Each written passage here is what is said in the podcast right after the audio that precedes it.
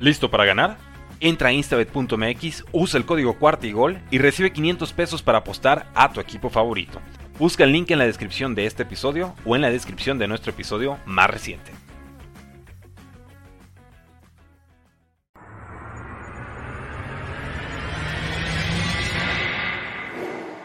Bienvenidos a Bengals en cuarta y gol, tu podcast de Houday Nation en español dedicado 100% a los Cincinnati Bengals. Hola, ¿cómo están? Houday Nation en español. Mi nombre es Orson G y estoy muy feliz de estar aquí como todos los martes a las 7 de la noche con toda la Houday Nation para hablar de lo que nos gusta, lo que nos apasiona, lo que desayunamos, comemos y soñamos nuestros Cincinnati Bengals que esta semana pues nos dieron una de cal.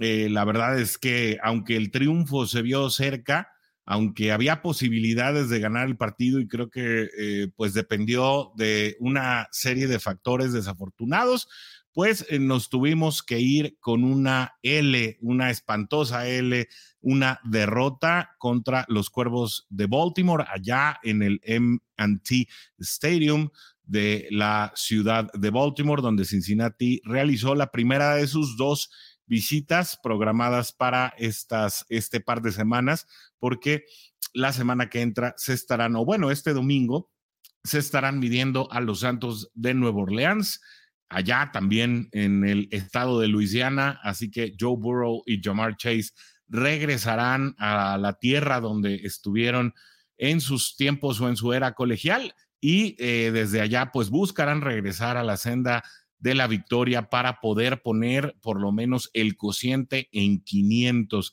Cincinnati de esta manera se coloca con una marca de dos ganados y tres perdidos, eh, pues eh, ligeramente distinto a la marca que ostentaban a estas mismas alturas del año pasado, que era de tres ganados con dos perdidos, es decir, a la inversa, es decir, hay un juego de diferencia eh, al final la división tampoco ha estado tan sólida, así que no todo está perdido para tus Cincinnati Bengals. Eh, saludos a toda la gente que ya se estuvo conectando desde el principio con nosotros. Un gran saludo, mi buen Eric Edmonds, que se conecta desde Panamá, Jude, y para ti. Bueno, desde la 1.54 ya nos estaba mandando saludos el buen Eric Edmonds. Esperemos que todavía ande por aquí. Y eh, también Eric nos dice, perdimos por el director técnico, mala decisión, pues sí, creo que hubo unas, eh, una serie de decisiones muy cuestionables de las cuales vamos a hablar aquí en este podcast. También Alberto, como es una costumbre, está saludándonos desde acá, Jude. Creo que jugamos la cuarta oportunidad y no es el fuerte de nuestros Bengals. Bueno, híjole, esa cuarta oportunidad, eh, ¿cuántas? Eh, cuántos eh, comentarios no nos va a sacar y obviamente toda la Juday Nation está eh, pues abierta para poder dar sus impresiones acerca de esa jugada. En un momento más vamos a estar hablando de lo acontecido en el estadio MMT de Baltimore. Adrián Macedo, Jude, Jude, y para ti también, mi buen Adrián, qué bueno que andas por acá. Carlos Aquino también ya hace acto de presencia. Saludos cordiales desde Chihuahua, enojado, decepcionado Dice también, toma los puntos, head coach, toma los malditos puntos. Pues sí, eh, era algo que yo ponía también en, en, mi Twitter personal. Hay que tomar los puntos cuando estén ahí. Creo que es parte de la filosofía que en un momento dado estamos nosotros esperando de este equipo que pueda tomar todos los puntos posibles en el momento pues eh, que estén disponibles, ¿no? Dice también eh, el buen Miguel que ya se está conectando. Saludos para ti, Miguel. Jude y a todos los presentes. Jude y para ti también.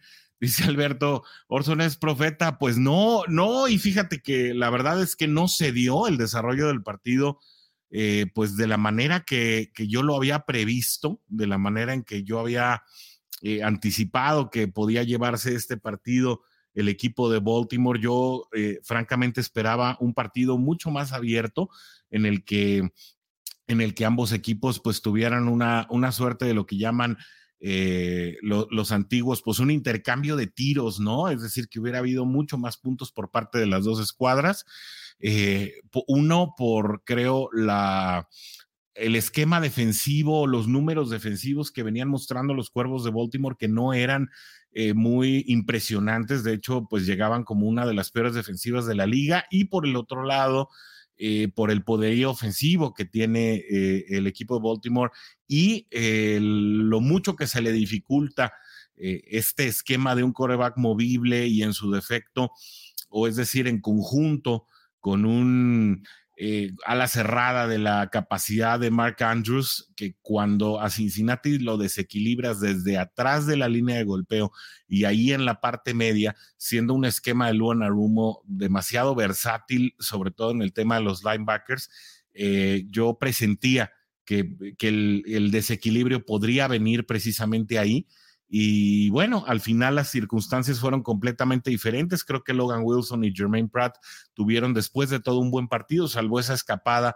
de Lamar Jackson en el último cuarto que precisamente pues selló las posibilidades de los cuervos para poderse poner en posición de anotar el último gol de campo, que es creo una situación que todos previmos cuando cuando Cincinnati se puso adelante en el marcador y todavía restaba pues eh, un poco un poco más de minuto y medio para poder terminar el balón, tiempo, el partido, perdón, tiempo creo que suficiente para que un quarterback eh, de la factura de Lamar Jackson pues pudiera cambiarle el rumbo al partido, como efectivamente sucedió, pero pues ni hablar, ni hablar, así se dio.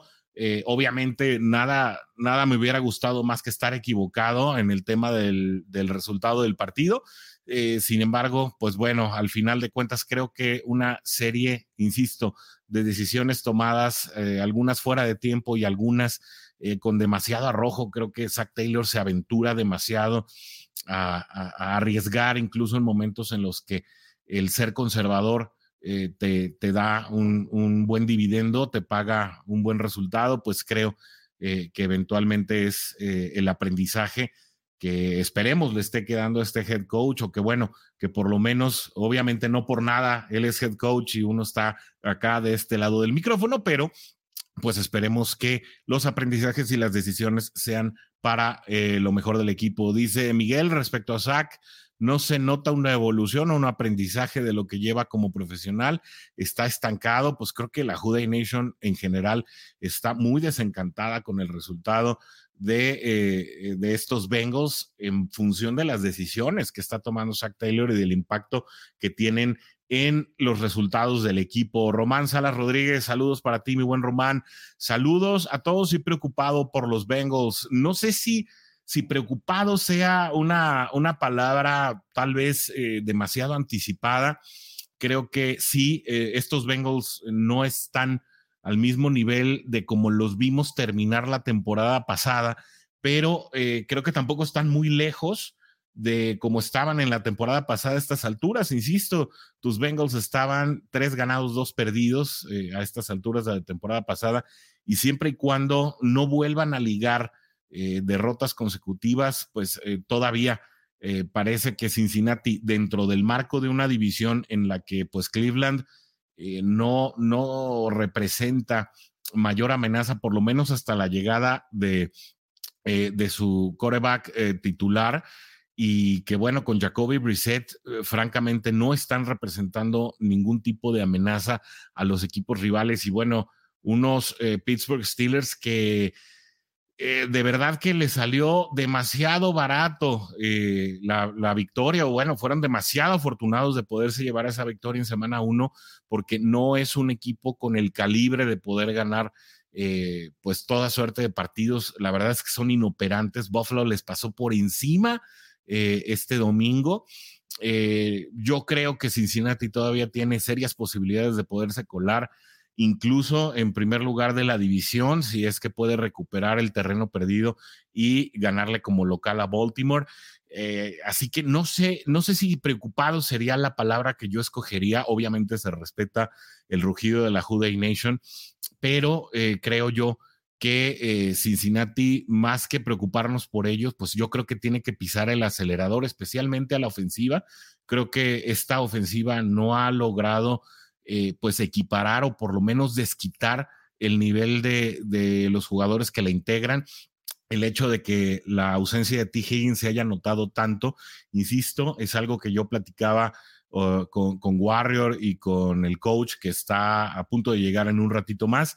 Eh, pues ese wide receiver number four, eh, en el sentido de que, bueno, pues ni Stanley Morgan ni Mike Thomas le representan un, mm, pues ningún tipo de amenaza o ningún tipo de temor a las defensivas rivales, de manera que pueden ajustar sus esquemas eh, un esquema bien interesante eh, en el que, bueno, prácticamente eh, le llaman six, Strong, en el que del lado de Jamar Chase están jugando prácticamente un cover 2 y están dejando cuatro, cuatro elementos defensivos para que Jamar Chase no se les escape.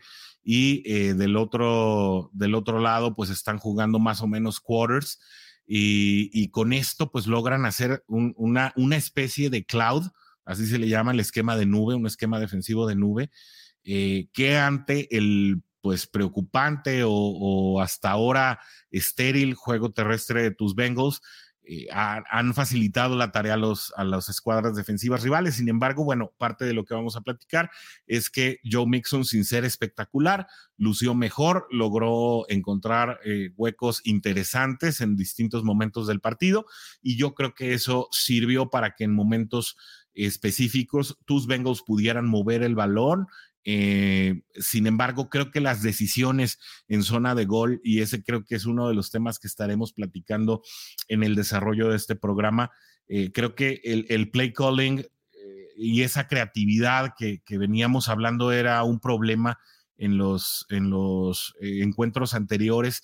Pues ahora parece que el play calling en zona de gol es el que está faltando. Yo creo que ese es el punto que hay que afinar. insisto, Creo que en los últimos tres partidos Cincinnati ha podido mover un poco mejor el balón eh, eh, a, lo largo del terreno. Obviamente no significa que no haya habido situaciones de tres y fuera o imprecisiones por parte de Joe Burrow, que bueno, en este partido eh, pues minimizó o disminuyó su producción tanto de yardaje como obviamente pues también de, de, pases de anotación. Sin embargo, bueno, eh, pues es una situación que creo se, se puede y se debe ir afinando en el desarrollo de los próximos encuentros, mi buen Román. Adrián Macedo nos dice un saludo y creo al igual que todos muy decepcionado y ni ganas de comentar. Eso está peor que mi divorcio. No, espérame, Adrián, tranquilo. Eh, yo creo que sí, eh, Cincinnati no está a la altura de las expectativas del equipo que vimos en, en el final de la temporada pasada pero yo creo que todavía hay eh, mucho por hacer. Damos la bienvenida al coach Sigfrido Muñoz, que ya está acá. Eh, y mira, ya sabía, ya sabía, por ahí va a estar al rato Oscar. Yo le dije, me van a echar la culpa de echarles la sal, pero si en mi, si en mi poder estuviera definir los destinos de los partidos de la NFL, créanme que no estaría aquí estaría en Beverly Hills con una casona después de hacerme rico con las apuestas. Mi querido Roberto Salum, un abrazo. Coach, ¿cómo estás? Bienvenido a este programa de la Juday Nation en español. ¿Cómo estás, Orson? Buenas tardes. Supongo que, que, triste, ¿no? Otra, otra derrota en la última jugada. Este, que lejos de hablar de, de, a lo mejor de un equipo competitivo, habla de un equipo que está tomando decisiones a nivel de, de cocheo muy limitadas, ¿no? Y eso ha frenado no solamente al potencial de, que tiene la ofensiva, sino a los aficionados, ¿no? Que, esperamos que, sea un equipo eh, más contundente, ¿no? En su accionar. Correcto, eh, definitivamente. Mira, eh, pues sí, triste, obviamente creo que después del partido, más, más que triste, yo creo que yo, yo estoy desencajado, porque al final, y lo platicamos tú y yo, coach, y bueno, hemos tenido pláticas incluso un poquito respetuosas siempre, pero con diferencias de opinión, ¿no? Eh, precisamente porque creo yo que hay ajustes eh, que sí no están incluidos en la filosofía ni en la tradición de los esquemas de Zach Taylor, pero que la misma situación apremiante pues te, lleve, te, lleva a, a buscar ajustes eh, pues tal vez fuera de, tu filosofía o fuera de tu tradición o fuera de lo que estás acostumbrado. Platicaba yo con la Juday Nation, eh, coach, previo a tu llegada, que desde mi punto de vista, el, play calling creo que para recorrer el campo Pues sí, sí tiene limitantes. Creo que no hay estas jugadas explosivas como las del año pasado. Sin embargo, creo que Cincinnati ha logrado recorrer el campo de juego prácticamente con ofensivas que se han comido gran parte de, los últimos cuartos, ha logrado recorrer más de 80 yardas en un drive, pero el, problema está, creo yo, en zona roja, a reserva de lo que tú tengas que opinar en ese sentido. Sí, bueno, eh, y a lo largo de los partidos hemos visto que las defensivas eh, están evitando las jugadas explosivas que, hicieron la ofensiva de Cincinnati tan espectacular, ¿no? Entonces hay muchos hombres atrás y eh, le están regalando a Cincinnati eh, las zonas cortas, los flats, los ganchos, este, etcétera, ¿no? Y, hasta algunas cruzadas, ¿no, coach? Sí, sí, eh, trayectorias cruzadas al centro. Y hasta antes de este partido estaban confiando en que la, presionar solamente con cuatro les iba a dar resultados, que les ha dado resultados, ¿no? Este, Por la cantidad de capturas que lleva Así es. Eh, Joe Burrow. Sin embargo, este juego, más allá del resultado eh, y más allá de que a mí no me gustaron las jugadas, que lo platicaba contigo, fueron jugadas eh, donde el pasito al escape, a los corredores o a la ala cerrada no eran la primera opción, pero era lo que te, lo que, ¿Lo que te dejaban. sí, te iba regalando. Entonces, la línea ofensiva ha mejorado, eh, definitivamente. Esta eh, cohesión entre los cinco eh, titulares se ha venido dando cada, cada juego mejor. de hecho, las calificaciones en, en, PFF han sido las mejores, creo que en estas cinco semanas. Sin embargo, sigue siendo una ofensiva que no luce consistente porque si te equivocas en una, echaste a perder el drive, ¿no?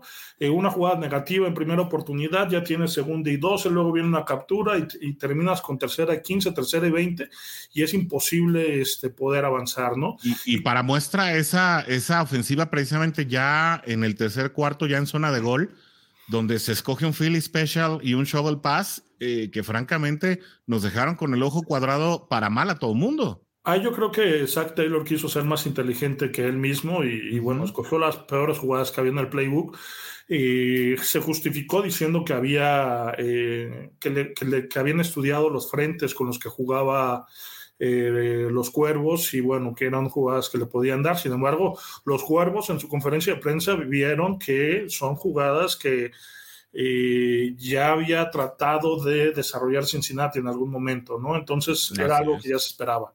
Este, sin embargo, eh, lo, platicamos, ¿no? Eh, Zach Taylor sigue mostrando limitantes como, como coordinador ofensivo, aunque él diga que la toma de decisiones es en conjunto y tienen que ver varios coaches, este, y tiene un coordinador del de, juego aéreo que es Brian Callahan, y a Frank Pola como coordinador del juego terrestre, de todos modos sigue siendo muy limitado, ¿no? Hay jugadas eh, que, se, que, se, van a ver a lo largo eh, de los partidos. En tercera y larga, los, aunque salgan en formación abierta, los cinco receptores hacen los ganchos al primero y diez y es el, y es el al, al que pueda eh, quitarse la marca, ¿no? Que fue el caso del pase a Michael Thomas. Mike Thomas, sí donde él eh, hace la recepción, se quita una tacleada y es la jugada más explosiva que tenemos por el balón. La única de más de 30 yardas. Pero el balón no, no viajó 30 yardas, ¿no? El, balón viajó 10 yardas, hay una eh, gran jugada de, de, Thomas donde se corta al esquinero que lo cubría y bueno, de ahí es la única jugada explosiva que tiene Cincinnati en el partido. Así es. Sí, y, creo que eh, esta situación nos hace pensar que de repente Zach Taylor tras haber llegado al Super Bowl, eh, parece estarse confundiendo como si el equipo rival fuera coachado por su, por su mellizo malvado, ¿no? Entonces, eh, de alguna manera parece que, que quiere ganarle al Zach Taylor del año pasado en lugar de evolucionar al Zach Taylor del año pasado. Y eso creo que le está haciendo daño desde el play calling a Cincinnati. En la conferencia de prensa de ayer, eh, mencionó eh, también Zach Taylor, coach, que bueno, que aunque pareciera que él es quien hace eh, todas las llamadas, pues que en, el, que en el audífono todos tienen parte de la comunicación y que las jugadas pues se mandan según el consenso de, de los involucrados, ¿no? Habíamos escuchado eh, precisamente aparte del staff de, las coordinaciones em, en, en, la, en, el off-season todavía, decir que precisamente ellos, aunque tienen acceso al audífono, pues prácticamente los únicos que hablan son eh, los, los jefes coordinadores, es decir, estamos hablando de Luan Arumo, de Callahan y de Zach Taylor, y parece que eso está produciendo, creo que una ceguera de taller que a la larga pues le cambió el rostro a estos Bengals por lo menos en cinco partidos, coach.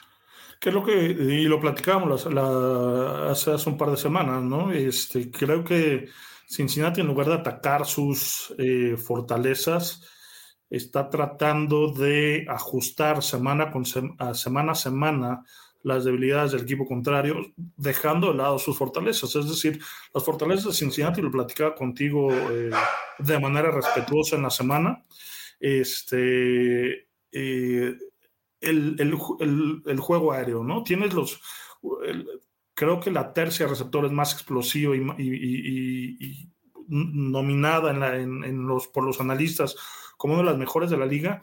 Entonces eh, terminas pasándole 7, 9, 16 veces de los 20, de los 22 pasos que completó eh, Burro a tus alas cerradas y corredores, ¿no? Y, por ahí dejas a, a Jamar Chase con cinco recepciones y a T. Higgins, con, digo, y a, Tyler Boyd con dos recepciones. O sea, eh, eso no es la fortaleza de Cincinnati. La fortaleza de Cincinnati es, haciendo una analogía, como que, también está jugando muy mal, por cierto, es jugar como juegan los, eh, los, carneros de Los Ángeles. Eh, buscando darle el balón a Copper Cut, buscando el balón a darle a al Robinson. Y como juegan los Bills de Buffalo, ¿no? Dale el balón a tus playmakers. Y tus playmakers no es Perrine, no es Allen Horst, no es eh, Mike Thomas, ¿no? Entonces creo que ahí Cincinnati está equivocando, este, está poniendo situaciones de coberturas muy sencillas a, sus jugadores explosivos. Digo, ha tratado de mover a Chase en el slot y las primeras series buscó darle el balón de manera rápida en un pasito pantalla y luego en, una, eh, en un hitch eh, que nos dio un primero y diez, pero bueno, eh, esa no es la fortaleza de, de, de llamar Chase, ¿no? La fortaleza eh, de Chase es, un, es, un, es una trayectoria nueve o go, es una trayectoria al centro, este, en un poste, es alargar el campo, ¿no? Y eso no lo está haciendo no lo está haciendo eh, Taylor y ya se compraron el pretexto de que como no están jugando cobertura 2 eh, eh, high, too high, o, cover 6 o, cover 6 que hay cuatro atrás y dos de, en, la otra, en el otro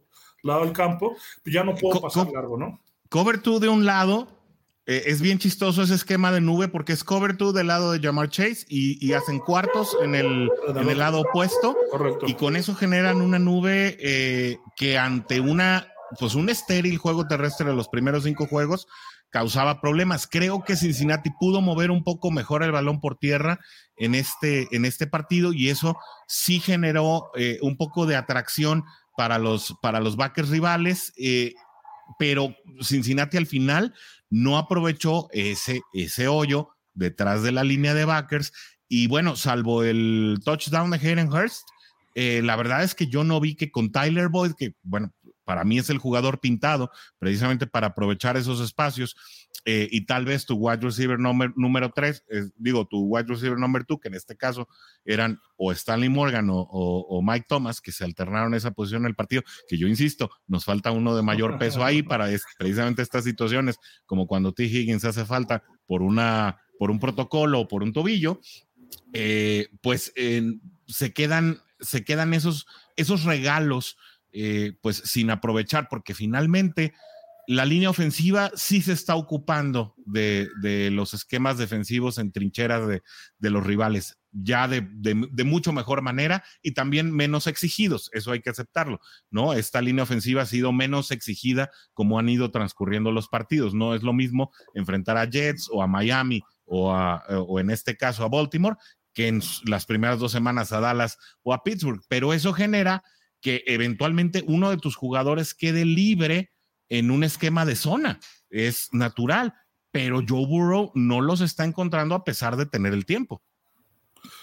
Sí, digo, eh, Jason Pierre-Paul dio un partidazo, ¿no? Este, bateó dos pases y, estuvo, le dio muchos problemas a la El Collins, que sigue siendo el eslabón débil y seguramente no está recuperado el 100% de su espalda y, en sus protecciones de pases se ve este, limitado, termina dándole la espalda al, a lo largo del campo y termina viendo eh, a, a, su coreback, eso para ser un liniero ofensivo es, es, es pésimo, ¿no? Pero bueno, eh, lo, lo, lo, preocupante es, es, precisamente eso, ¿no? Que, que son drives de 5, 7 minutos, de 14 jugadas y llegas y, y, y, llegas a zona de gol y te pones te pones coqueto, ¿no? Con la selección de jugadas y, esos tres puntos al final de cuentas eh, fallaron, ¿no?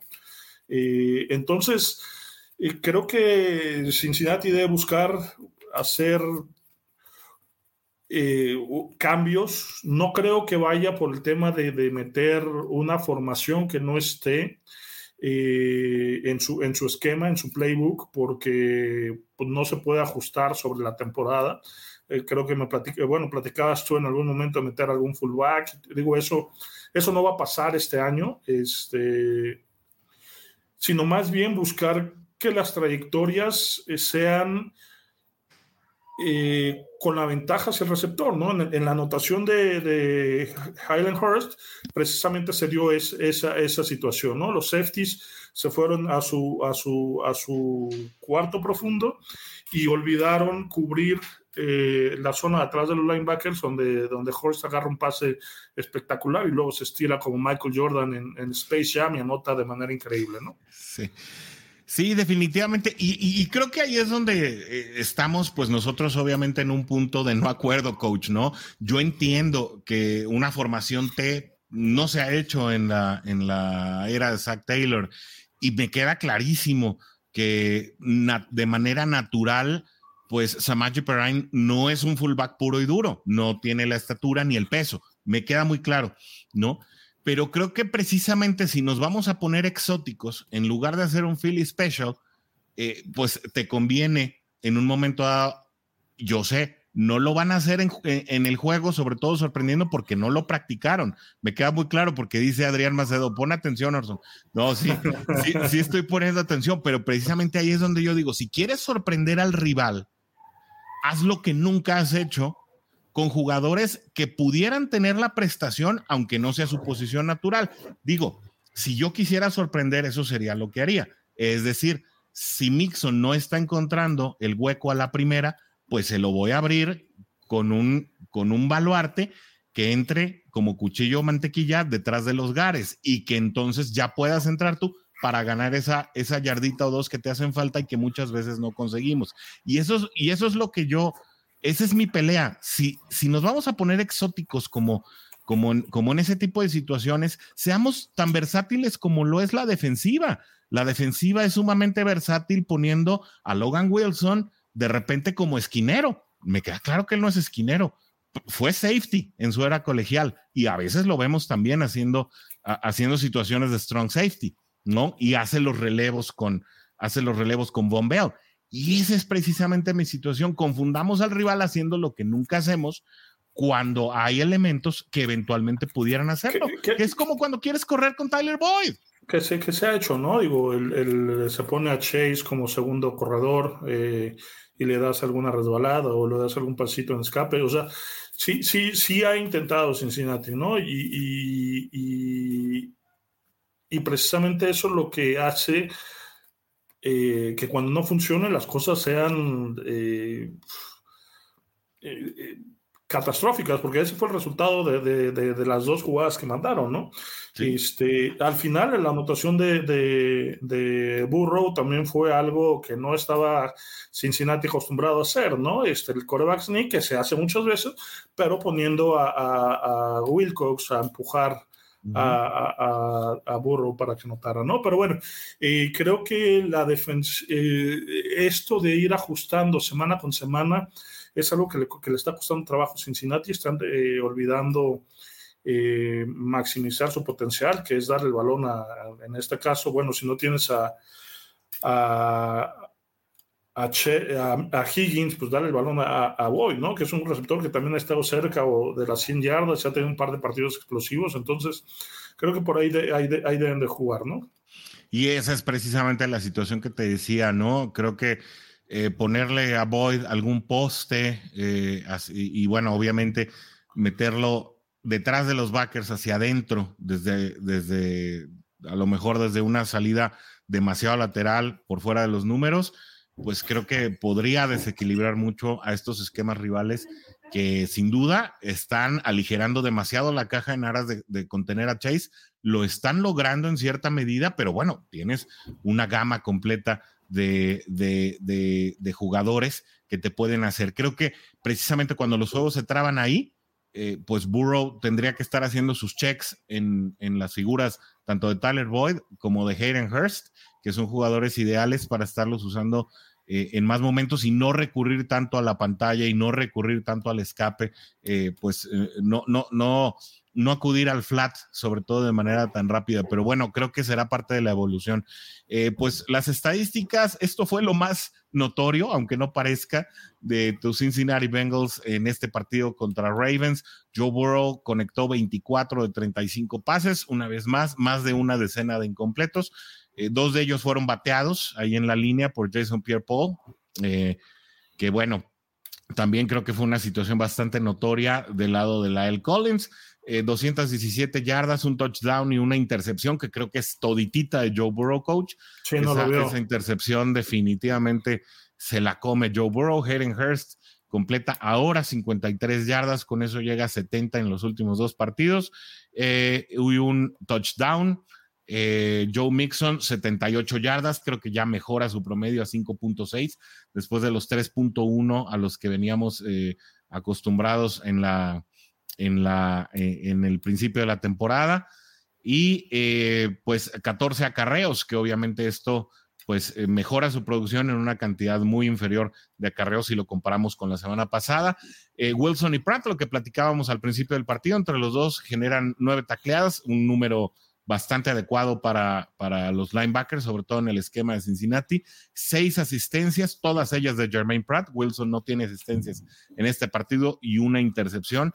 Además, creo que ahí te equivocas, ¿no? Es una, es una captura, porque la intercepción es la, la única es de Bell. No, la intercepción hay, eh, a ver, déjame, pues deja ver si me, si me, equivoqué yo o si se equivocó el reporte. A, a, mí el reporte me daba una intercepción para Jermaine Pratt y ahorita que me dices no la recuerdo, pero fue, el sack. Es un sack, es un sack, es un sack, correcto.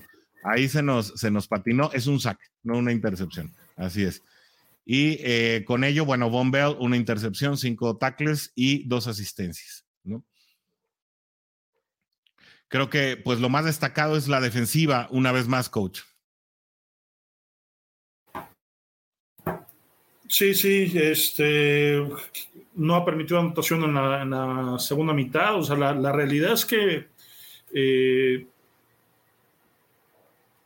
perder tres juegos permitiendo menos de 20 puntos es, es, algo que, llama la atención, ¿no? Eh, habla completamente de una falta de creatividad en la ofensiva, porque si tu defensa te mete, te, te, te, tiene en el marcador con menos de 20 puntos, es porque debes anotar y debes de ganar, ¿no?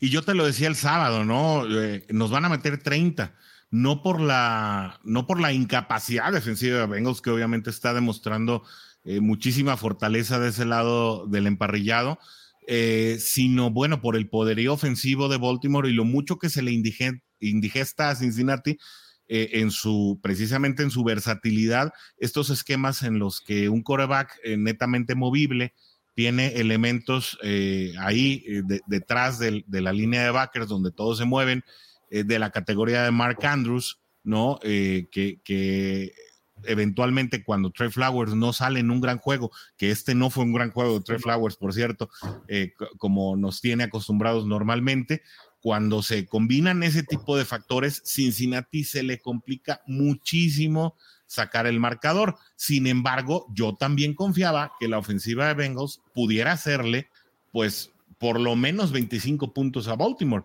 Si una de estas dos situaciones se hubiera dado, estaríamos hablando de un partido muy diferente, especialmente cuando hablamos de una defensa que sigue sin permitir touchdown en la segunda mitad, en toda la temporada. Sí, aquí hubo dos cosas, ¿no? El Cincinnati, el drive que tenía que parar no lo, no lo detuvo, que fue después de, del punto extra eh, que le da la vuelta al partido y los dos minutos que le quedan al final. Ahí, este, incluso Sam Howard comenta que eh, eh, esta situación se complicaba porque pues, el balón lo tenía que mover Baltimore para llegar a situación de gol de campo y la versatilidad de Lamar Jackson lo frenaba para no presionar al coreback, que finalmente fue algo que, que, no hizo, porque terminó corriendo el balón y ahí es donde se equivoca Cincinnati al permitirle las dos carreras más largas que tuvo a lo largo del juego, se dan en esta, en esta pausa de los dos minutos y es donde Cincinnati pierde el partido. Parte de la indigestión de la que te hablaba con este tipo de esquemas. Damos la bienvenida a Oscar Varela que está aquí para platicar con nosotros de los Who Day, pero todavía nos queda mucho programa y mi buen Oscar, te invito a que te unas al análisis y en cuanto, en cuanto lleguemos a, la sección de Who Day, pues el piso será todo tuyo. Sin embargo, bueno, eh, bueno, te voy a dejar saludar primero, Oscar, ¿cómo estás?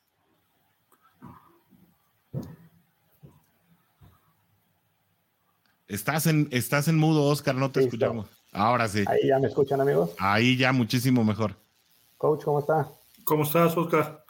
Perfecto, también pues aquí eh, saludándolos todavía con la, con la indigestión, como dice Orson, como comentas también tú, coach, digiriendo apenas la, la derrota, ¿no? Y bueno, pues ahí ni hablar. Sin embargo, no todo son lágrimas. Eh, al final, creo que Pro Football Focus termina evaluando bien a jugadores que nos importaba que, salieran bien evaluados. El primero de ellos es Jonah Williams con un 74.1, que bueno, no es el, ideal, una actuación, digamos, impecable para linieros, anda más por ahí del 93. Eh, sin embargo, bueno, ya verlos arriba del 70 significa que eh, no permitieron presiones eh, y, bueno, que ninguna de las capturas vino de su lado, ¿no? Así que con eso, pues ya eh, creo que estamos mejorando, sobre todo con un jugador al que le urgía eh, tener una buena actuación, porque Jonah Williams en lo particular, creo que en las primeras cuatro semanas había batallado bastante con los esquemas rivales. Sin embargo, creo que la línea se está hablando mejor y eso eso es una eh, situación que va a ser notoria también en los videos que traemos, coach, espero hayas tenido la oportunidad de analizarlos porque aquí los tenemos ya para la Juday Nation.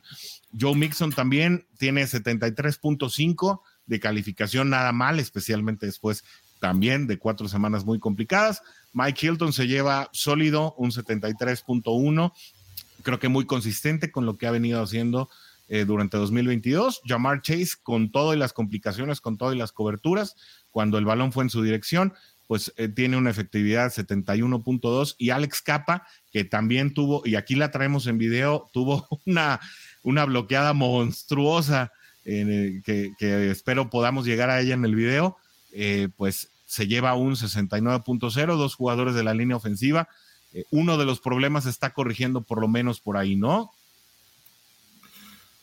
Sí, sí, eh, como lo platicábamos hace rato, no es un tema de hay un mejor entendimiento entre los hombres, mejor comunicación al momento de pasarse los, los cruces o los stones eh, y, también hay una mejor comunicación en cuanto al recorrido de las zonas, ¿no? Este, se hace el barrido de la línea y eh, cuando ya hacen el 2 contra 1 sobre los hombres de línea, ya el, el, hombre que tiene que derivar sube y alcanza a agarrar a los, a, los hombres de segundo nivel y es cuando Joe Mixon hace los cortes eh, que le caracterizan porque no es un jugador de poder, sino es, un, es, un, corredor de cutback, se le llama, para este, y explota mejor la línea, ¿no? Y creo que, que en, este, en este juego en particular, eh, Williams y Wilson juegan mucho mejor eh, sus zonas o las carreras de su zona de su lado que eh, del lado contrario a lo que hace Capa y,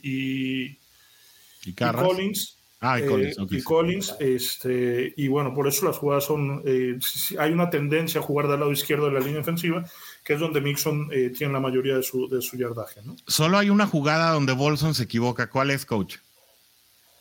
Un straight sack, ¿no? La del shovel.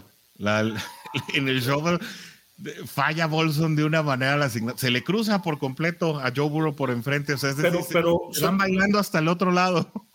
Y, a lo mejor hay que, hay que verlo porque que es parte del argumento que tiene Taylor con Collins. Eh, Collins tiene que salir en trampa y bloquear a ese hombre para que pase el hombre del shovel atrás de él, ¿no? Pero bueno, hay que verlo, ¿no? Hay que, hay que, hay que revisarlo y... Este, Ahí está. A dale, dale.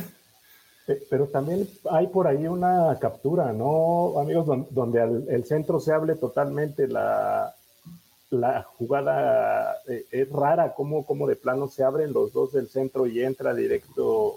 Ah, también, bueno, y además venía, sí, claro, venía el blitzing sin, sin asignatura. Justo sí. de este chico que jugó con, con Cincinnati, ¿no? Sí, ah, ahí es más de Carras. Sí, ahí, sí, Vines se mete derechito eh, pero es más de caras esa, ¿no? Que se va una, se va una doble sobre el, sobre, sobre el técnica 3. Pero mira, fíjense bien en Bolson, que está, bueno, no, yo le doy con el mouse, pero ustedes no ven, ¿verdad? Así que eh, de la parte izquierda o en la parte baja de su pantalla, ¿no? Ahí vemos que hay tres receptores saliendo corto. Así que, eh, pues es el, el, jugador hacia abajo, detrás del, de, después del centro, ¿no? Fíjate, Bolson ahí ya la está perdiendo. Ahí vemos el 67 clarísimo, ¿no? Sí. Y mira, hasta dónde termina saliendo. Y es precisamente la zona hacia donde va a salir el shovel, ¿no? Sí, sin embargo, ahí, por ejemplo, el, número 91, que es el que termina tacleando a, a, Stanley Morgan, ahí el, el, el tackle del lado derecho. es de Collins. Sí, es de tiene, tiene que salir a, bloquear, ¿no? Junto, Collins se va sobre el equivocado. Sí, yo lo, único. Lo que, lo que quería comentar era, en la única que se equivocó Bolson fue en esta también, ¿no? fue un caos esa jugada. Sí, sí. Sí, Collins se va sobre, se, se, va sobre el ala defensiva cuando realmente, pues él traía una fácil sobre un esquinero. Tiene que tomar eh, como una trampita y, y bloquear al hombre de adentro, ¿no? Que, es el que termina estorbando a, a Morgan ah, es un linebacker, no es un esquinero, sí. También viene bajando. La traían bien, la traían bien, este, la traían bien leída, mira. Mira, el esquinero empieza a cerrar y linebacker también cierra muy bien. Sí, lo dijo Harbaugh, ¿no? En la conferencia de prensa es una jugada que ellos ya traían, eh, o sea, que sabían que, que, venía, ¿no?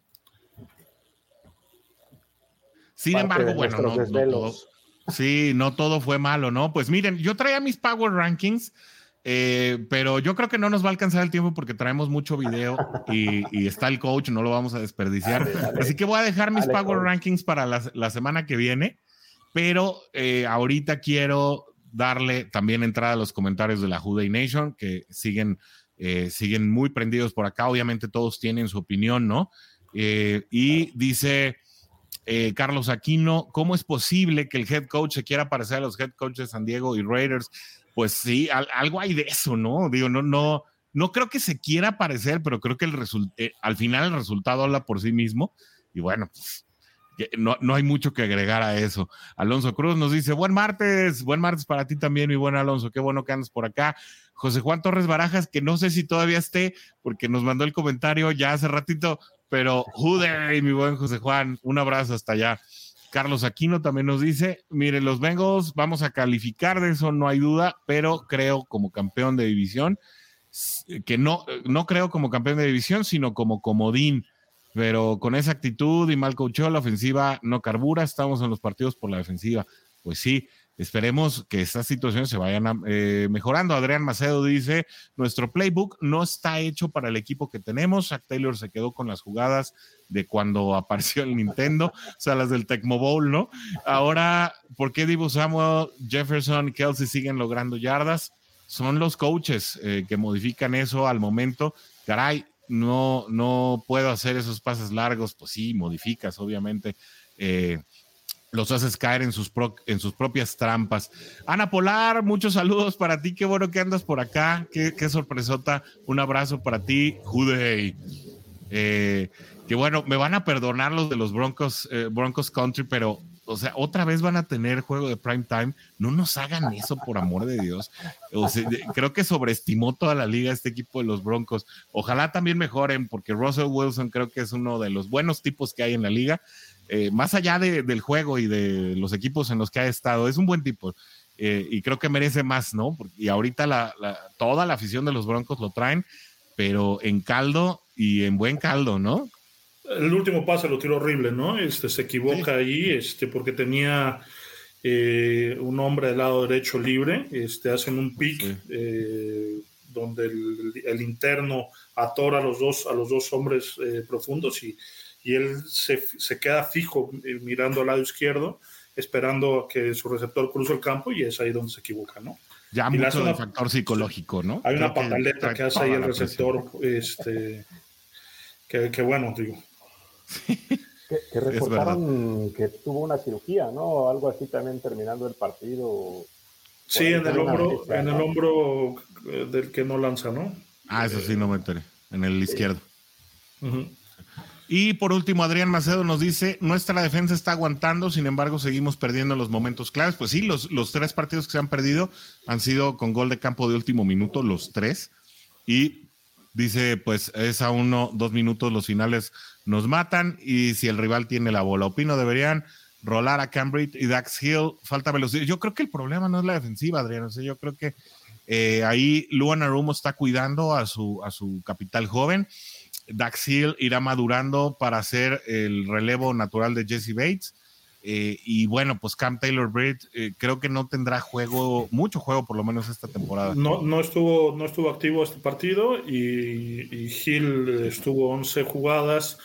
En el primer cuarto es una extraordinaria tacleada a campo abierto. Y, ya vino una muy buena tacleada de él, ¿no? Sí, y, hasta ahí, ¿no? Este, la, la realidad es que los los backs defensivos están jugando bastante bien. O sea, hay, hay una inconsistencia. Ahí hay solidez, ¿no? Sí. sí. hay una inconsistencia muchas veces empezando el juego, ¿no? Los primeros dos, y, más se nota cuando la ofensiva de Cincinnati queda parada. Los tres juegos que hemos perdido, el equipo ha empezado perdiendo por más de 10 puntos, ¿no? 17-0, 17-3 y, y 10-0 en esta ocasión, ¿no? Entonces, ya eh, remar contra corriente pues, le, ha costado trabajo al equipo sobre todo cuando la ofensiva todavía no cuaja. Saludos, mi Cap Bengalorian, Steve Rogers.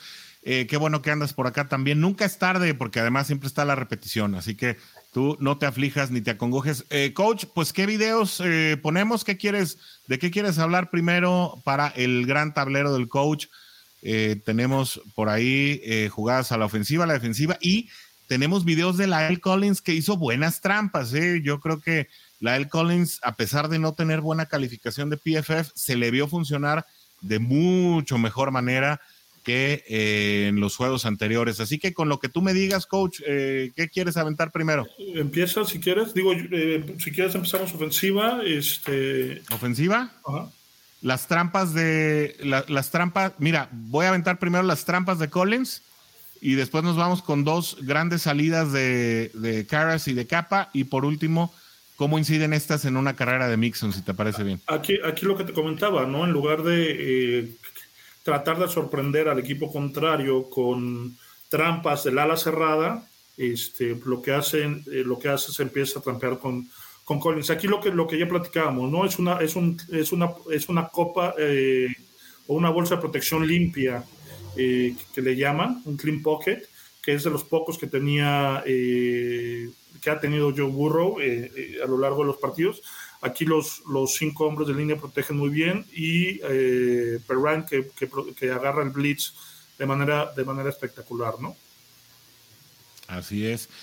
importantísimo, ¿no? Y, y creo que esto sí te hace pensar que Cincinnati también prepara el juego para los esquemas defensivos de Baltimore. Pues, es decir, es una jugada en la que Perrine sale sabiendo lo que va a pasar por el centro.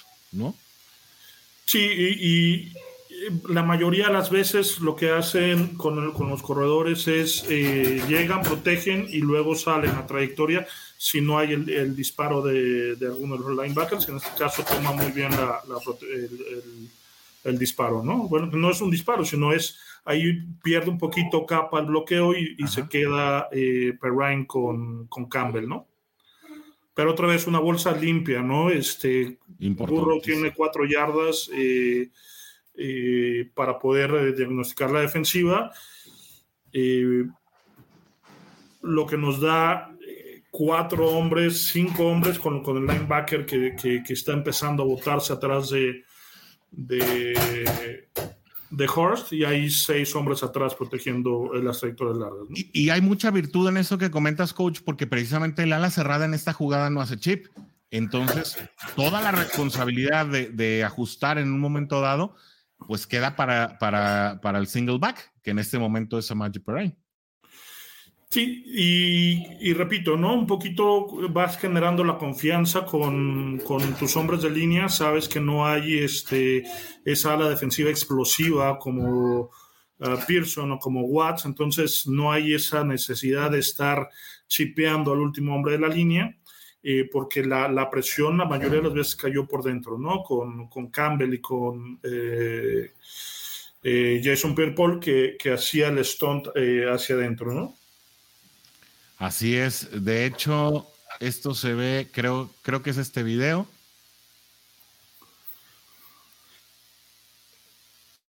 Aquí, perdón, es la, trampa que te digo, ¿no? Muchas veces esta trampa la corrías, en lugar de salir el tackle, el, hombre que salía era eh, una ala cerrada, y hacer este bloqueo, ¿no? Y nunca un hombre de, un hombre de backfield va a poder bloquear a un tackle defensivo de 150 kilos.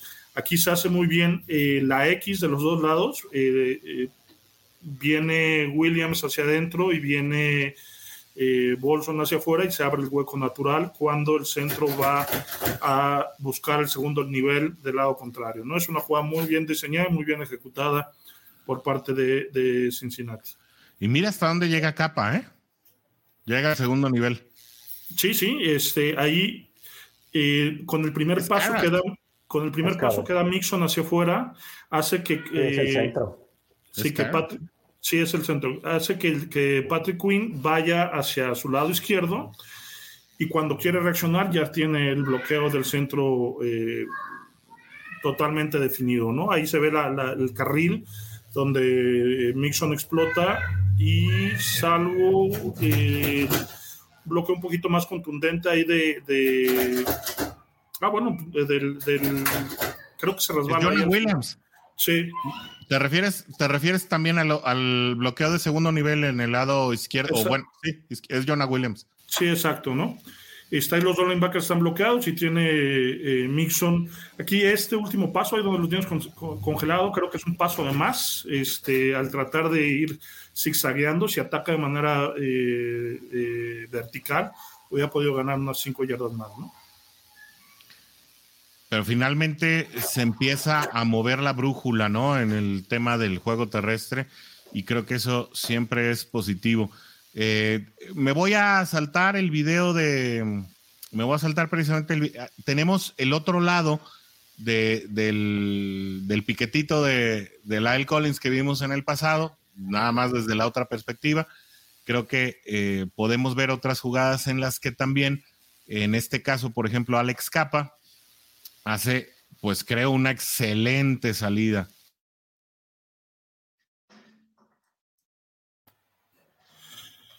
Sí, eh, otra vez, ¿no? El 2 contra 1 se define bien del lado, del lado derecho de la línea y este y llega muy bien a bloquear el segundo nivel, ¿no? Aquí otra vez, los, los, fíjate si hay dos contra uno en ambos lados y eso hace que la línea defensiva, que la línea de golpeo se mueva unas tres yardas eh, hacia adelante. Lo que estaba sucediendo en, semanas anteriores es que esta línea ofensiva, eh, digo, esta línea eh, de scrimmage virtual, como nos estaban ganando el, primer paso, se recorría hacia atrás y Mixon empezaba a brincar antes de llegar a, la línea original, ¿no? Entonces, aquí hace muy bien el, cutback porque terminan acostando a Bolson eh, aquí, aquí lo ves, este, y eso es lo que hace que la jugada no se desarrolle del lado original, sino eh, Mixon ajuste bien, se mueva del lado contrario, ¿no?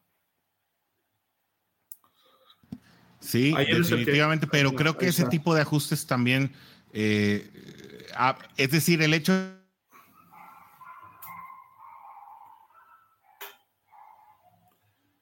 Creo que se congeló, ¿no?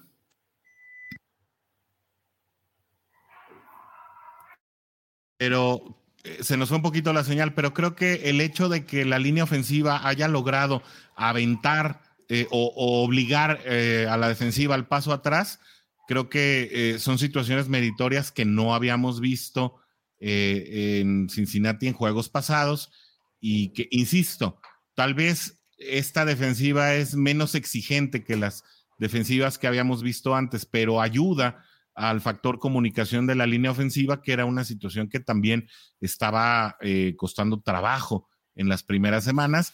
Y bueno, pues al final el factor de la comunicación lleva, lleva eh, lleva su dosis de, mejora, ¿no? También hay otra, hay otra situación, hay otra jugada. Quería preguntar algo, Adelante, adelante. Eh, yo vi que cuidaron mucho la parte de cuando entró a jugar a Denigi.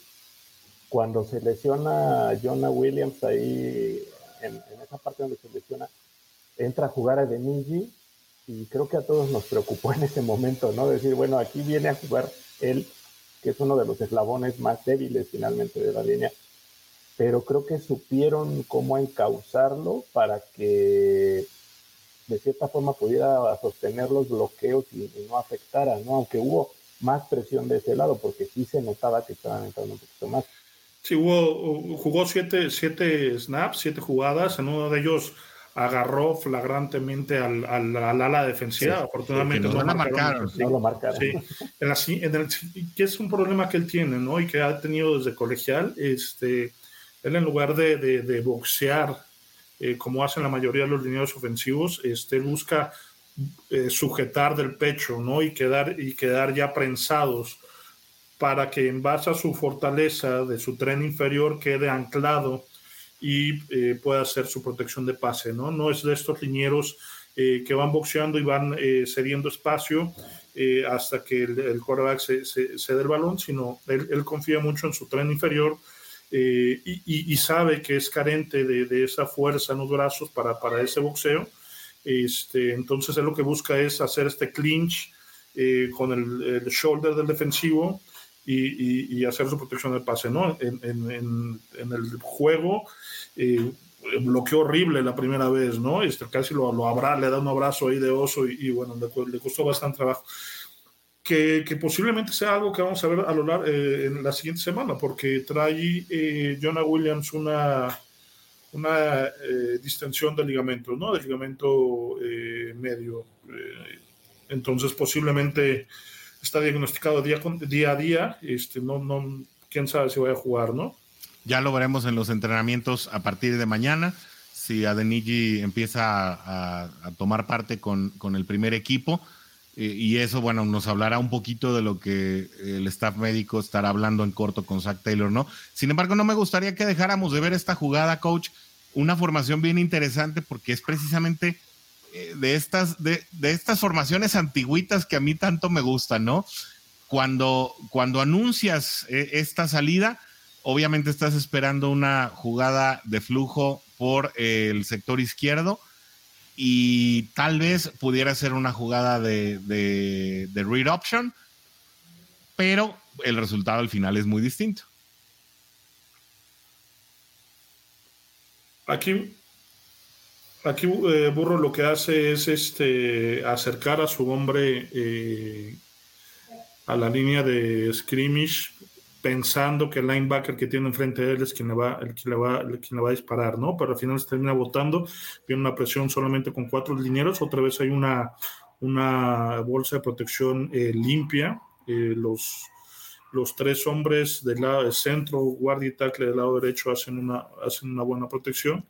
Y, eh, pero fíjense lo, lo, interesante, después de la yarda 20, 1, 2, 3, 4, 5, 6, 6 hombres eh, cubriendo a los, a los tres receptores que están arriba. ¿Qué termina siendo Burroughs? Es tirando a la, a, a, a la zona de flat, ¿no? Este, se deshace bien del balón. Aquí esta situación, si, no, si bien no la recuerdo, es una tercera oportunidad largo, por eso los cuervos se botan atrás y eh, hacen una extraordinaria tacleada, que eso fue mucho lo que hicieron a lo largo del partido, ¿no?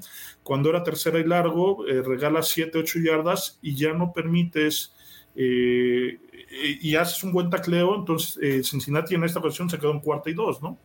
Este, pero bueno, ahí la, protección es limpia y Boy tiene la, la, mala fortuna de resbalarse. y eso hace que también se pierda eh, en, la progresión que va llevando Burrow en, este caso. Y, bueno, ¿no? Este, tira, tira rápido a, Horst, que está en el área de flat, ¿no? Oye, coach, ok, ya vimos todos el flujo de la jugada. Ahora los invito a que vean al número 64 al centro de la pantalla, por favor, de nombre eh, Ted Karras. Por favor, centren su atención ahí y vean este portento de bloqueo. Adiós. a Jason Pierre-Paul ¿no? Sí, y apagó las luces, ¿eh? A Campbell. Bueno, sí, digo, Ya, ya la había saltado dos veces, ¿no? Este, ya había bloqueado dos pases, entonces yo creo que dijo, pues, aquí me, aquí me desquito. aquí me desquito. Por ahí, porque pues literalmente fue la ruta del balón, ¿estás de acuerdo? Sí, sí. qué gran protección de pase de, del buen Ted Carras y no podíamos eh, perdernos esta jugada. Ahora, eh, pues un poquito de lo que hablábamos, coach, y yo creo que con esta terminamos, traemos más videos, pero luego la, ya, ya llevamos más de una hora de transmisión y luego la Juday Nation también se quiere ir a cenar. Eh, a mí me gustaría que sí descifráramos un poquito.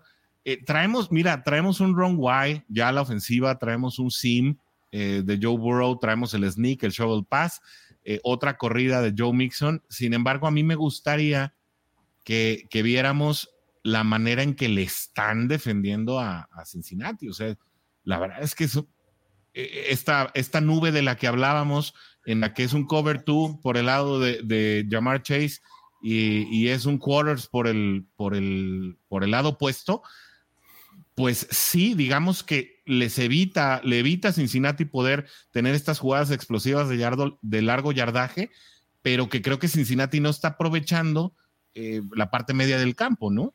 Sí, aquí también es una jugada de tercera oportunidad de largo, por eso Baltimore se, centra en esa zona. Pero mira, ahí, por ejemplo, el, receptor, el ala cerrada interna, eh, bueno, el ala cerrada que está interno aquí, eh, a lo largo, en el en el ah, logo de los cuervos.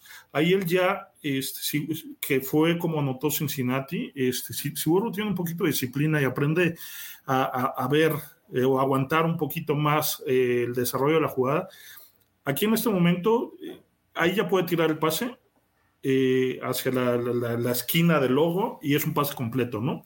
Sin embargo, bueno, ahí ya se asiente la presión y se deshace del balón. Está, eh, estamos en tercera oportunidad y largo y, bueno, ¿no? Aquí apenas, eh, si te das cuenta, aquí el receptor de la parte superior ya hizo su trayectoria, que es un, es un gancho al primero y diez y el receptor del, lado interno, que es Thomas, hace una, una, escuadra adentro a cinco yardas del primero y diez, ¿no? Buscando que le pasen el balón y tratar de quitarse una tecleada. O sea, es, una jugada eh,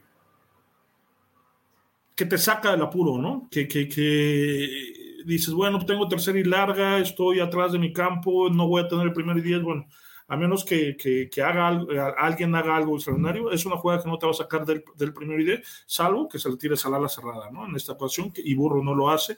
¿Por qué? Porque en esta situación empezó a tirarle a los, a los escapes, ¿no? ¿Qué fue lo que eventualmente sucedió? Que si ya ibas a tirar ese pase, creo que tenías un receptor, por lo menos acá, en la yarda 35, que eventualmente pudiera, pudiera haber sido una alternativa un poco más arrojada e incluso eh, tenías ahí, no sé si es Tyler Boyd el que está en la 43. Eh, ese, ese, pase no, es completo porque tienes, tienes a los dos a, los dos receptores, a los dos eh, profundos cubriéndote el, cuarto inferior, pero el pase debe de ser al ala cerrada, ¿no? Ahí donde está el, jugador en el, en el, en el escudo de los Ravens, este, ahí debe ser el pase, ¿no? Como fue el pase de anotación, creo que no lo traes en video, este, pero eh, ahí es donde debe tirar. Y creo que eso es lo que debe empezar a aprovechar Cincinnati, no solamente con Horst, sino también con Boyd, ¿no? Si te están jugando los, los, dos, los dos safeties, eh, las trayectorias a, cubrir las zonas largas, pues bueno, métete atrás de los linebackers eh, y trata de, de, meter postes o trata de meter este algunas trayectorias cruzadas donde eh, en niveles, ¿no? Metes a lo mejor al ala cerrada enfrente a los linebackers para que no ganen profundidad y metes eh, atrás al, slot.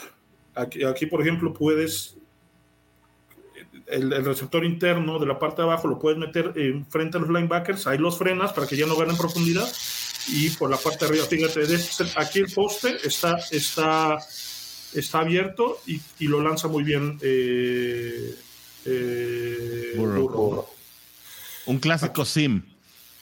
Eh, un postecito, ¿no? Es, es, un postecito, este, porque termina atacando hacia, hacia adentro, ¿no? Este, eh, pero, pero es una jugada muy bien mandada, ¿no? Porque los dos, los dos profundos luego, de, de, inmediato ganan profundidad este, para cubrir a los receptores externos, ¿no? Aquí ya los dos profundos ya ganaron profundidad.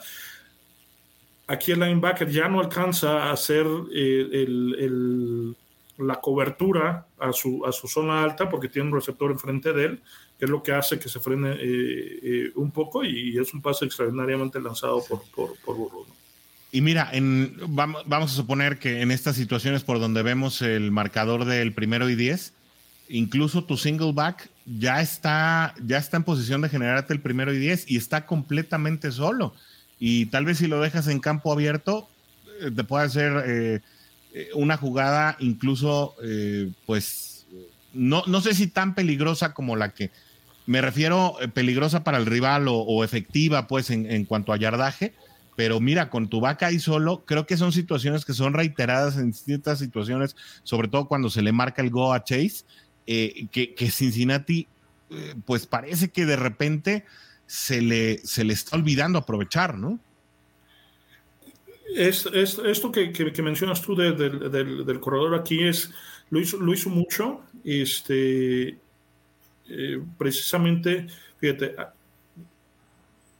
ahí empieza a desarrollarse la jugada. Ahí es cuando él se planta. Y solo, completamente solo. Sí, pero, pero cuando él se planta, el linebacker todavía no empieza a ganar eh, profundidad porque precisamente ve eh, al receptor o al corredor que tiene enfrente de él, ¿no? Entonces, sí, de acuerdo, este, esto es el, lo, lo que tú mencionas es lo que hace Cincinnati el 90% de las veces. el, el, atacar este, estas zonas de atrás del linebacker es lo que rara vez está haciendo. Lo hizo en la zona, en el pase de anotación, pero lo ha dejado eh, desaprovechado este, a lo largo de eh, las, jugadas. Son, gran cantidad de jugadas que podrían resolverse así y que eventualmente no están sucediendo. Pero bueno, eh, pues este fue el tablero del coach, siempre bien interesante. Y afectó, afectó la lesión de Higgins, ¿no? También creo que le quitó cierto, no sé, cierta peligrosidad también. Sí, claro, el nivel de amenaza. Sí, sí, es, es hoy en día es el mejor receptor que tiene Cincinnati por encima de, Chase. Este Chase tiene esta frustración de que no le dejan eh, o de que lo han estado cubriendo eh, doble, todas las semanas. Entonces, este, Six Strong le llama llamar Chase a esa formación. entonces, bueno, pues le ha estado costando trabajo, ¿no? Y, Higgins ha sido el receptor que ha sacado la casa porque le han dado balones, ¿no? Y no podemos decir lo, lo mismo de Boyd, que ha jugado bastante bien pero no ha tenido la misma cantidad de targets eh, eh, o no lo ha buscado Burro tantas veces como ha buscado los otros dos, ¿no? Dice el Cap Steve Rogers que si está el intento de la Philly Special, totalmente un caos. No, ni me lo traje, Cap. La verdad es que no, no, no, no, no, era, era por demás. Pero bueno, eh, le dejamos ahora el piso al buen Oscar Varela que trae esta sección, esta cápsula del tiempo al pasado y nos trae a un gran jugador hoy con el Who Are They. Todos tuyos, Oscar. Muchas gracias, muchas gracias amigos. Pues bueno, el día de hoy vamos a hablar del único, el único número retirado realmente de jersey que, que tienen nuestros Bengals, que ustedes creo que saben quién es, compañeros, para que se lo digan a toda la Juday Nation. Tú sí sabes, digo yo, pues yo importé las fotos, coach, así que yo, si, si de plano no la trajera. El coach también se este, la sabe. Pero dejemos, dejemos a, a la gente que, que, nos diga la El único número retirado. A ver, les voy a, les voy a dar más, este, aquí hay más imágenes. Para, para que tengan, bueno, ahí está. Ya ahí se ve luego, luego el jersey, ¿no? El número, es el número 54, es, ese es nuestro único jersey retirado, este, para quien no, no tenga el, el dato. Y vaya que podría haber varios, ¿no, Oscar? El, el, el, de, el, de, Anthony Muñoz está retirado no oficialmente, ¿no? Este, sí. Porque no ha dejado eh, Cincinnati nadie que lo use, ¿no? Sí, extraoficial. Sí, bueno, este es Bob Johnson, número 54, legendario Bob de nuestros Johnson. Cincinnati Bengals. Sí, el buen Bob Johnson que pues es llamado como el Bengal original, ese es su, su apodo, ¿no? De Original Bengal porque precisamente es nuestra primer, primera selección de toda la historia de, los Bengals. Y el buen Paul Brown pues se fue por un centro, ¿no? Porque él, él decía que, que, mientras más fuerte fuera tu línea, mientras más lejos llegara tu línea, ibas a llegar más lejos. Y pues para muestra lo que está sucediendo justo en estos momentos, ¿no? Así es, pero platícanos un poquito de este Lucky Penny. Bueno, esa es una anécdota que, que, ocurrió en la temporada del 70. Les voy a contar sobre el Penny y sobre lo que ocurrió justo en esta temporada. Eh, en esa temporada pues ya era Bob, Johnson nuestro, nuestro centro. Eh, de hecho, de la escuadra original de Bengals, del primer equipo, el dato también es que Bob Johnson fue el último en retirarse de, todos los jugadores que fueron del primer equipo. Fue el último en retirarse eh, esta anécdota es de la temporada del 70, como les mencionaba. En aquella época eran temporadas de 14 juegos únicamente, ni siquiera de 16 o de 17 como ahora, ¿no? Ya. ¿Qué pensarían de un equipo que comienza la temporada con un ganado y seis perdidos? No, pues que, que van a tener una temporada desastrosa, ¿no? ¿Posibilidades de playoff, compañeros? No, hombre, nulas. Pero... Cero. Nada. Si ahorita con 2-3 ya estamos que nos galamos los pelos. ya, ya, estamos buscando coreback del futuro. Pues para su sorpresa, estos Bengals ganaron siete partidos seguidos y ganaron la división central en ese entonces de la, de la americana. Y es la primera aparición en playoff de nuestros Bengals. El equipo de expansión que más rápido lo, ha conseguido solamente en dos temporadas. Entonces, esta parte del penny eh, viene justo ahí. De hecho, Orson les mostraba un poquito atrás el recorte original del, periódico de, del día siguiente, donde eh, Vengas le gana a Pittsburgh 34-7 en ese partido. Lo curioso de esta parte es, Vengas venía de ese 1-6 que les mencionaba, después le gana, eh, gana dos partidos después de, de esas seis derrotas, y el tercer juego consecutivo que gana es justo este contra Pittsburgh. El partido comienza con intercepciones para, para Bradshaw, eh, la defensa de Bengals sacando la cara, como ha ocurrido ahorita, y curiosamente se van arriba 6-0, después viene otra intercepción por ahí. De hecho, termina saliendo Terry Bradshaw de ese partido porque le interceptan cuatro veces en la primera, en la primera este, eh, parte del juego Serio? Y Ajá. se va al descanso Bengals 13-0. Comienza la segunda mitad, anota Pittsburgh y se le empiezan a poner los, los pelos de punta y los nervios ¿no? a, la, a la afición y al equipo.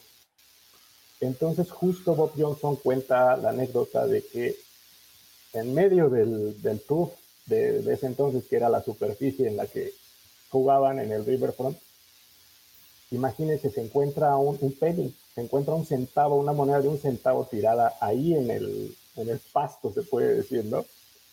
La levanta y él dice que esa fue como una señal, o la vio como una señal de buena suerte, y se guarda la moneda en uno de sus zapatos. Y sigue jugando con, con ese zapato, con esa moneda de la suerte, y él dice que a raíz de esta parte viene la racha final en la que los Bengals ganan siete partidos, como, le, como les digo, contando estos dos que ya llevaban le ganan a Pittsburgh el tercero y después se siguen con otras cuatro victorias y llegan a, la, a ganar la división central en ese entonces de la, de la americana. Esta es la, la, anécdota de esa moneda de la suerte que, que encontró Bob Johnson, ¿no? Algo improbable, ¿no? Y sí, eh, con un poco de, con una dosis de superstición, pero bueno, también obviamente con, eh, pues eh, fue, obviamente fue acompañado, pues, ¿no? De los resultados. Así es. Pero es lo que les digo, que es sorprendente, ¿no? De un equipo de, de estar con un ganado y seis perdidos y darle toda la vuelta, o sea, ganar siete en, fila. ¿Qué tan probable era en que sucediera, no? no, muy, muy poco. Sí, eh, de parte de Bob Johnson, por ejemplo, les cuento que estudió en la Universidad de Tennessee. Eh, estudia eh, él, estudia ahí en, Tennessee y les voy a contar, por ejemplo, una anécdota de cómo llega la noticia de que él es drafteado por los Bengals. Imagínense un draft en esa época de los 60, pues nada que ver, ¿no? Con, con el impacto mediático que ahora tiene, la cobertura, toda esta situación. Otra época totalmente, ¿no? Sí, de, bueno, el, el draft eh, hay que ver documentales en los primeros años era un desorden, además de que eran como 20 rondas, era muy desacreditado por, eh, por, los dueños de los equipos. Así es. Pues él, imagínense, es un chico de 22, 23 años en esa época, eh, donde su, su, esposa ya en ese entonces eh, estudiaban juntos en la Universidad de, Tennessee. Él se va, a, literal, se va a estudiar como cualquier día a la escuela y de repente dice que regresa a su casa, ¿no? Y entra y le dice a su esposa Jane, oye, ¿qué es, qué es un bingo? Y él se queda así como que, ¿de, ¿de, qué me hablas, no? Y pues ella lo que le decía es que es un bengal, era lo que quería decir ella, ¿no? Y justo le dices, no, no te entiendo de qué me hablas. Es que te llamó, dice, un, un señor de apellido Brown, no sé, no me acuerdo cómo se llama, dice, pero, pero te llamó y dice que ahora ya eres un bingo. Entonces, esa es la anécdota de cómo se enteró él de, que había sido seleccionado por, los Bengals. O sea, ahí tenemos. Que le devolvió la llamada después a Paul Brown. Justo esta foto es de, la, de cuando se retira, es el último partido que, que, jugó. De hecho, él juega hasta la temporada del 78 con Bengals. O sea, fueron 11 temporadas y también otro dato curioso, en la temporada del 79, el centro titular de Bengals, que se llama Blair Bush, en ese entonces, se lesiona. Y Bob Johnson, ya retirado, le, llama a Paul Brown y le dice, oye, este, pues échame la mano, ¿no? Vente a jugar unos, unos partidos aquí con nosotros, él ya retirado. Regresa y juega los últimos cinco partidos de, de la temporada del 79 y habla del amor que le tenía al equipo de los, de los Bengals, eh, pues la pasión, por eso le llaman el, el Bengal original realmente, ¿no? Es como la, la piedra angular donde nació la, la, franquicia. Qué gran historia. En el 68, ¿verdad? En el, 68 es el draft. De hecho, sí es, es, la primera selección. ¿sí, en, en, ese draft también el Cincinnati agarra a Paul Robinson un corredor, este, también eh, extraordinario corredor, eh, que de hecho ese año, no estoy seguro si ese año eh, termina él como segundo lugar en la votación del MVP de la liga atrás de Joe Namath, ¿no? Entonces, algo, algo, digo, ese, ese draft fue bastante positivo para, para, para Cincinnati y como dices, ¿no? Fue la, la, una eh, una base para que el equipo fuera competitivo muy rápido, ¿no? Y, unos eh, poquitos años después llegaría también Greg Cook eh, a, recibir los centros precisamente de Johnson. Johnson fue el centro de Cook y bueno, la historia de Cook ya, ya la veremos en el Hoover Day más adelante, pero también es un, bueno, es una anécdota que, que no, no se deben perder los amigos de la Jude Nation en español que no conozcan de Greg. Enorme, enorme anécdota de, Greg Cook, de un coreback muy poco conocido quizá y, pues que pudo haber marcado una época, pero sí la, la, traeremos por acá con ustedes para que conozcan al buen Greg Cook. Así es, pues se quedan los Power Rankings para la semana que viene. Muchísimas gracias, Oscar, por traernos estas historias, por la, eh, la, tarea que te avientas de irte al baúl de los recuerdos y traernos a estos eh, Cincinnati Bengals que, bueno, definitivamente eh, a veces escapan a nuestra memoria y que tal vez no sean parte pues, de, la, de la vorágine actual que tenemos en, en cuanto a en cuanto a jugadores y tendencias y modas, pero que bueno, sin duda eh, forman parte de, una eh, historia de un equipo eh, como el nuestro, que para quienes creen que tal vez equipos como, como Dallas o como Pittsburgh, pues por haber sido los protagonistas tal vez ¿no? De, los, de los supertazones de la época de los setentas, pues no invalidan la historia de equipos, pues que tal vez en ese momento estaban en su era de expansión, estaban pasando pues por otro tipo de situaciones, pero que también hay mucha historia encerrada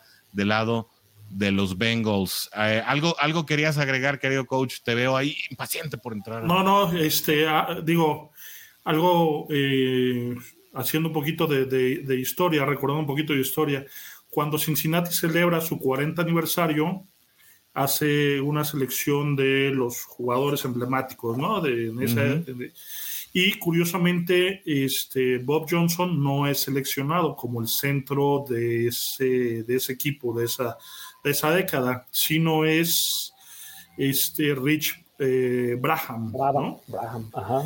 Sin embargo, cuando hacen el equipo del 50 aniversario, eh, creo yo que corrigen ese error, eh, porque Braham nunca fue la calidad que llegó a ser Bob Johnson y lo nombran en el equipo del 50 aniversario, ¿no? Sí, fue de los rulers también, de los rulers eh, de la temporada, ya ves que estuvieron haciendo lo de los rulers of the jungle también. Sí. Ah, también ahí estuvo el buen Bob Johnson, con el Dickie Woods, eh, bueno, la Kay Adams, ¿no? Que también estuvo por ahí y jugadores muy emblemáticos después, ¿no? Aparte. Que, ya pues, la pude convencer de, de, poder ser Ruler of the Jungle, eh, después de, mucho insistirle, pues quedó. Hicieron eh, labor los dos. Sí, pero lo logramos, lo logramos. Oigan, pues ya para cerrar este podcast de hoy, eh, que bueno, ya le quedan pocos minutos, se va a visitar a los Saints de New Orleans ¿Qué esperamos de este juego, coach? Eh, los Santos, de nuevo, una línea defensiva bastante bien nutrida que puede dar dolores de cabeza a esta línea ofensiva. Sí, el hombre a seguir es Cameron Jordan, este ex compañero de Hendrickson eh, para formar ese dúo de cazadores de cabeza. Este, creo que creo que vamos a volver a ver a nuestro amigo Andy Dalton. Eh, sí, además como, como coreback. Este, traen ahí algunos receptores un pique con Eli Apple cuando dijo que era el, eran los peores aficionados. Van a ir a jugar a Nueva Orleans. Creo que la gente se le va a tratar de meter. Y que la ciudad olía feo. Así dijo, que la ciudad apestaba. Eh, eh, a pantano, ¿no? Dijo que, olía a pantano. y, a, pescado podrido, literal, ¿eh? No estamos inventando. Entonces, este, va a ser un juego muy emocional, sobre todo porque hay raíces ahí de Chase y Burrow eh, por su carrera colegial, este, Apple, eh, Bell y Hendrickson que jugaron allá, eh, Andy Dalton que estuvo de este lado. Entonces, eh, pero bueno, más allá de la parte emocional, creo que es un juego que, que Cincinnati debe ganar porque ofensivamente tenemos las herramientas para poder explotar otra vez su defensiva secundaria que, que trae un par de lesiones y que ha sido vulnerable eh, en, las últimas, en las últimas semanas. El juego de la semana pasada lo ganaron porque un gadget de jugador que no debería existir. Eh, eh, Tyson Hill tuvo un partido extraordinario, cuatro anotaciones. Este, eh, es, realmente es un muchacho que no tiene que no tiene una posición definida, no hay ni coreback, no hay ni ala cerrada, no hay ni corredor. Y Pero sin embargo. Cuando es coreback, eh, únicamente no, no logra sorprender. O sea, ahí lo tienes que usar así como dices tú, de gadget. ¿no? Sí, el año pasado Nueva Orleans le pagó como coreback, tuvo la osadía de ponerlo ahí cuatro juegos como, como coreback y no funcionó. Entonces, bueno, pues lo volvieron a acomodar en, en todos lados, ¿no? Entonces, salvo cuidando ese tipo de detalles, que la defensiva siga siendo disciplinada, que podamos contener. Creo yo que el, factor más preocupante, más allá de Chris Olave y de, Michael Thomas, que vienen de una lesión, el, jugador a seguir es Alvin Cámara, que es un extraordinario corredor. Eh, bastante explosivo, también viene un poquito tocado, pero eh, Cincinnati debe ganar el juego desde mi punto de vista, como lo ganó, como le ganó a, Miami, a Miami o a Jets, ¿no? Un 30-14 eh, algo así, ¿no? Esperemos que, que, que, el llamado a las jugadas no sea tan, tan eh, coqueto, tan sexy y, podamos ser más, más contundentes, ¿no? Entonces 30-14 me voy yo con la predicción. 30-14, ya de una vez predicciones. De una vez, sí. Mi buen Oscar, ¿qué esperar de los Santos de Nueva Orleans? ¿Se puede ganar como visita allá en Luisiana? Yo creo que sí. Yo, yo también veo un, mira, se ve un juego al final de cuentas, los dos llegan con un récord de dos, ganados y tres perdidos. Se ven equipos parejos en circunstancias similares, se puede decir. Eh, esta serie, por ejemplo, es bien interesante. Es, apenas va a ser el juego número 15 entre los dos equipos en toda la historia. Ya saben, Oscar es el historiador, ¿eh? Aquí Oscar se la sabe todas. Sí, por el rol de juegos. Es la, la número 15. De hecho, vamos empatados. Siete de cada lado se han ido los anteriores pero Cincinnati de los últimos seis ha ganado cuatro en la serie histórica. Entonces, eh, pues creo que, se tiene con qué, más allá de, lo que dice el, coach, o sea, es regresar a bases fundamentales, no, no inventar el hilo negro, como dicen de repente, no en, afán de ser demasiado creativos, estamos teniendo algunos resultados que, pues no deberían de ser. Eh, sí hay muchas lesiones en la secundaria, ahorita es lo que estaba checando varios safeties y varios corners están por ahí en la lista de, de, este, lesiones de, parte de Saints. James Winston pues está también todavía lesionado. Entonces, como dice el coach, yo creo que, que sí aparecerá por ahí Andy Dalton. Y pues sí, cuidarnos de, ese jugador de, pues, de Tecmo Bowl, ¿no? Que, que tienen de Tyson Hill. Y, y pues Alvin Camara, ¿no? Que siempre es, un gran corredor, eh, apenas regresó la temporada, la semana pasada, perdón, y dio un, muy buen partido, ¿no? Contra Seattle, un juego de muchos puntos.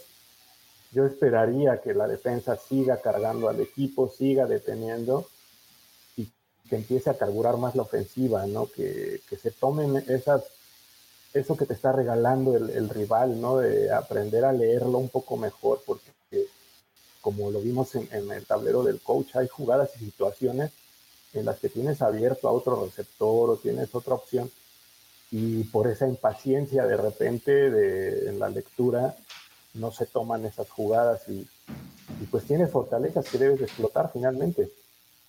Yo quisiera apuntar a un duelo que, que ustedes no mencionaron, pero es el de Latimore contra Jamar Chase yo espero que Nueva Orleans caiga en la tentación de aventarle simple eh, cobertura sencilla a llamar Chase con Latimore, porque Latimore suele eh, darse esos lujos eh, y el coordinador defensivo de Santos suele darse esos lujos con frecuencia y espero que precisamente ante esas situaciones pues Jamar Chase haga lo que sabe hacer y haga pagar a, la, a la defensiva de estos Saints y que caigan precisamente en esos excesos de confianza. El lado, creo que el lado más fuerte, igual que el de Cincinnati, es la defensa de, estos Santos de Nueva Orleans. Lo vimos en el partido contra, contra Tampa, especialmente fue un partido muy cerrado, de muy pocos puntos, que se definió por patadas. Creo que este juego va a estar más o menos en esa, en esa tesitura.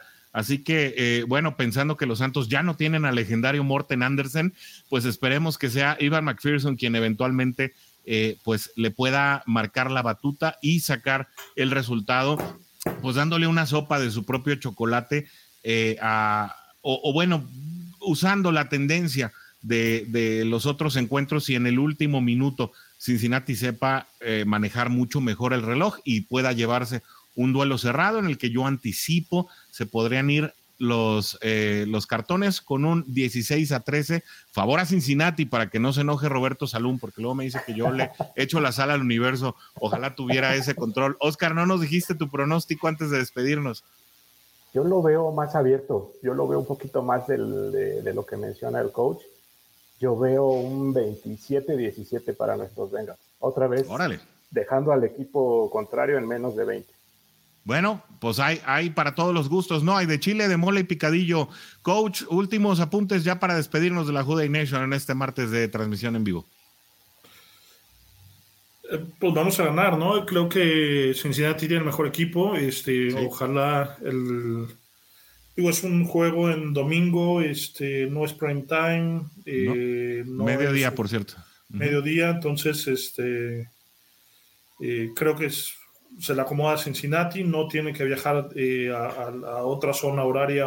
Eh, entonces, creo que, es un juego que Cincinnati debe de, manejar bien, de manera profesional y, sacar el resultado. Eh, últimos comentarios ya para despedirnos. nos dice Carlos Aquino, espero el próximo año esté en el anillo de honor, en el Ring of Honor, ojalá. También nos apunta Carlos Aquino a Andy Dalton solo meterle presión y él solito cometerá los errores como lo hizo en los Bengals. Pues sí, ojalá. La verdad es que las veces que nos hemos enfrentado a Dalton desde que salió de Cincinnati ha tenido muy buenas actuaciones contra nuestros Bengals. No se le ha logrado meterle presión. Y Carlos Aquino nos anticipa también que para él el marcador será 27-17. Asumo a favor de los Bengals. Dice, este comentario es de hace rato, ¿eh? pero dice Steve Rogers, el campo en Galoren, llegué tarde como los tacleadas de Collins. Oye, pero no viste hoy el tablero del coach, hoy sí salió este. Eh, ahora sí lo vimos salir a tiempo, incluso llegar, llegar a stunts bastante, ajá, a, stunts y a tramps bastante a tiempo. Eh, dice, ¿estarán de acuerdo todos que Zach Taylor quedó perdonado después de los ayer de los receptores de los Raiders? Dice Adrián Macedo. Híjole, Hemos visto varios en cinco semanas. Eh, no, no sé si este es el peor de todos, pero qué caray, ¿no? También hubo una, hay una foto donde hay dos linieros ofensivos de, Green Bay, bloqueándose a sí mismos, ¿no? Pero bueno, eh, con esto llegamos al final de este programa, eh, transmisión en vivo de los martes. mi querido Oscar, un último comentario antes de, de, irnos para ahora sí soltar el rugido para la Juday Nation. No, pues nada, amigos, muchísimas gracias otra vez por, por estar aquí, por acompañarnos a, toda la, afición que nos sigue puntualmente en los martes o en las repeticiones también. Eh, un, gusto por aquí verlo, Orson, verlo por aquí, coach, que creo que es la primera vez que coincidimos los, los tres así, ¿no? es, que, es que me invita, siempre me dice, va a estar Oscar y no te quiere ver, entonces.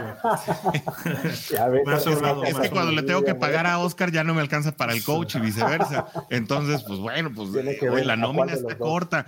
Mándenos, ya que, puedan, ya que puedan mandarnos estrellitas en Facebook, mándenos estrellitas, por amor de Dios, para que podamos, obviamente, eh, sufragar todos los gastos de los panelistas millonarios que traemos aquí a la Jude Nation en español. Con esto nos despedimos por hoy. Muchas gracias a todos los que permanecieron hasta el final. Eh, como lo dije en un principio, mi nombre es Orson G. Me acompañó hoy el coach Sigfrido Muñoz y Oscar Varela en eh, la parte de la enciclopedia histórica. Nos despedimos por hoy. Nos vemos el próximo martes a las 7 pm. No se olviden de dejarnos un like, un comentario. Siempre son muy importantes para que podamos ganar visibilidad y que toda la Juday Nation se entere que hay un canal 100% dedicado a tu Cincinnati Bengals. No acepten invitaciones. Nos vemos aquí, pero no nos podemos ir sin despedirnos como sabemos hacerlo, con el grito de guerra con el que nos distingue, el que sabemos hacer los Bengals de corazón. Nuestro muy sentido. Gracias por acompañarnos en el programa de hoy. No olvides sintonizarnos el próximo martes a las 7 de la tarde.